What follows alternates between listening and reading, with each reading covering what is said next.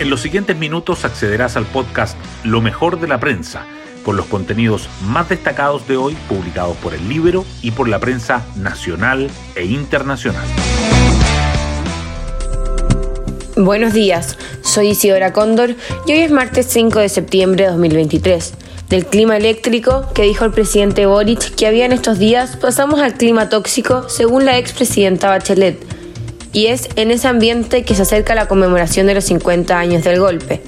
Ante el intento del mandatario para que todos los sectores firmen una declaración conjunta para esa fecha, ayer Chile Vamos se definió.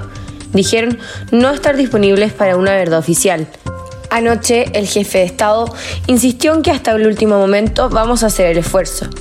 En el Libero, el analista político Pepe Out advierte que el compromiso que busca la moneda debe incluir una condena categórica a la violencia política algo que no está en el menú de todos los partidos del oficialismo. Hoy destacamos de la prensa. Chile Vamos asegura que no están disponibles para declaraciones que busquen establecer una verdad oficial. La coalición de centro-derecha se inclina por no firmar el documento propuesto por el gobierno. Considera que no están las garantías para participar de un acto de la moneda, ya que podría haber anuncios que incomoden al sector, y acusa estrategia a dos bandas, el presidente Boric aseguró que no busca imponer una visión única.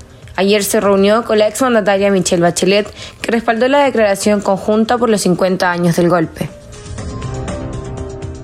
Gobierno presentará hoy reformas del nuevo plan de búsqueda y abre expectativas en el oficialismo. Las iniciativas tienen como base la problemática de los detenidos desaparecidos. El punto central será la posibilidad de levantar el secreto de la Comisión Ballet bajo ciertas circunstancias. No obstante, sectores de la alianza gubernamental demandan una agenda más amplia, incluyendo el cierre o la adaptación de Punta Peuco.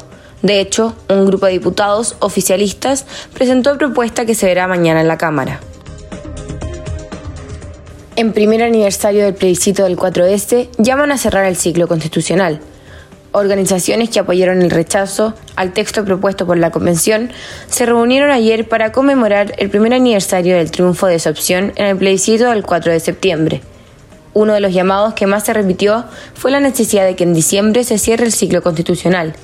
Timoneles de Chile Vamos y el Partido Republicano dijeron estar optimistas en ese sentido. Caso Convenios, Democracia Viva alega que está impedida de restituir los fondos.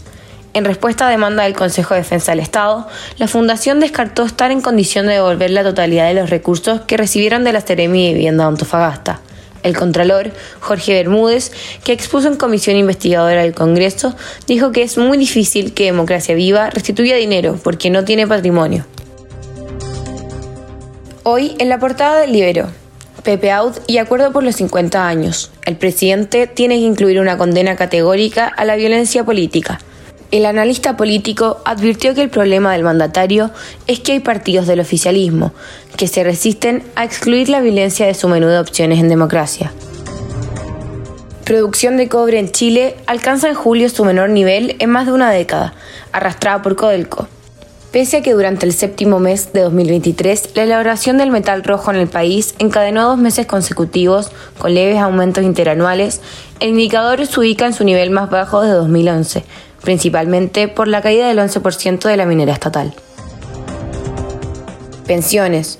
Jara anuncia que presentará indicaciones a fin de mes y dividirá tramitación en dos etapas. La ministra de Trabajo anticipa que el Ejecutivo priorizará el Seguro Social, la PGU y la división de la industria en una primera fase. En tanto, temas como cobranza previsional y ahorro voluntario serán parte de una segunda instancia. Tras fin del paro docente, escolares convocan a semana de protestas en la antesala del 11S. Agrupaciones universitarias también han llamado a las movilizaciones y otras actividades para los 50 años del golpe de Estado por su parte, apoderados y profesores abogan por mayor presencialidad en últimos meses del calendario académico. Los Cóndores preparan su debut mundialista ante Japón, disfrutando cada momento pero enfocados en jugar al rugby. Así resumió Matías Garafulich, uno de los jugadores más jóvenes del plantel, la estancia de la selección en la localidad francesa donde se preparan para disputar el domingo su primer duelo mundial. Y así llegamos al final de este podcast donde presentamos lo mejor de la prensa. Me despido y espero que tengan una muy buena semana.